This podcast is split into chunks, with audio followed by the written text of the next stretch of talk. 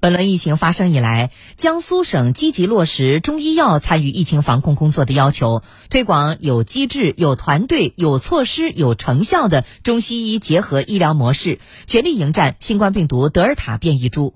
总台记者日前独家专访了在南京防疫一线的国务院联防联控机制综合组江苏工作组医疗救治组专家、广东省中医院副院长张忠德，来听报道。这轮疫情一开始，国家中医药管理局就组织中医专家赴南京指导疫情防控救治，江苏省也组织了省内中医专家同步参与救治。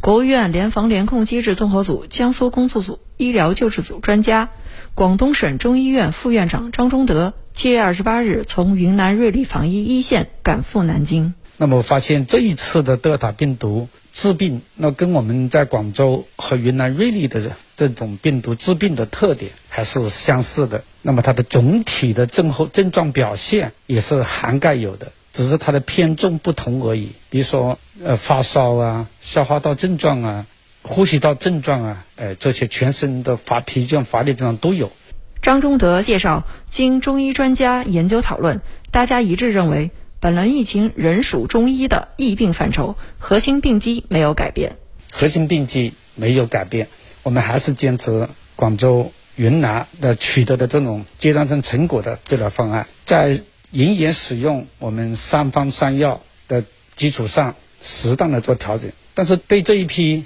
重病人、危重病人，那么我们就根据患者的不同情况，采用一人一方、一人一策的救治办法。那目前来看，效果还是比较好的。在南京和扬州，中医药参与了隔离点预防、定点医院救治、出院后康复的防治康全程，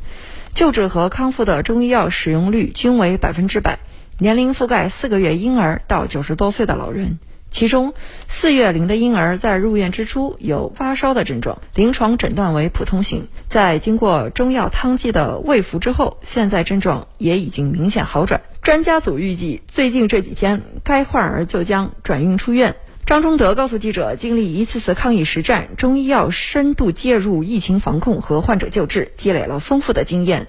中西医结合医疗模式也在实践中日益完善。那么，我们在治疗他的轻型、普通型，那么中医药治疗对他的改善症状啊、快速康复、快速转阴起到了比较好的效果。各种症状，那么在重症、危重症，中西医结合。来阻断病人向危重症发展或者减少死亡率方面也起到了非常好的作用，所以中西医各有它的长处，中西医互补起来就会挽救更多的患者。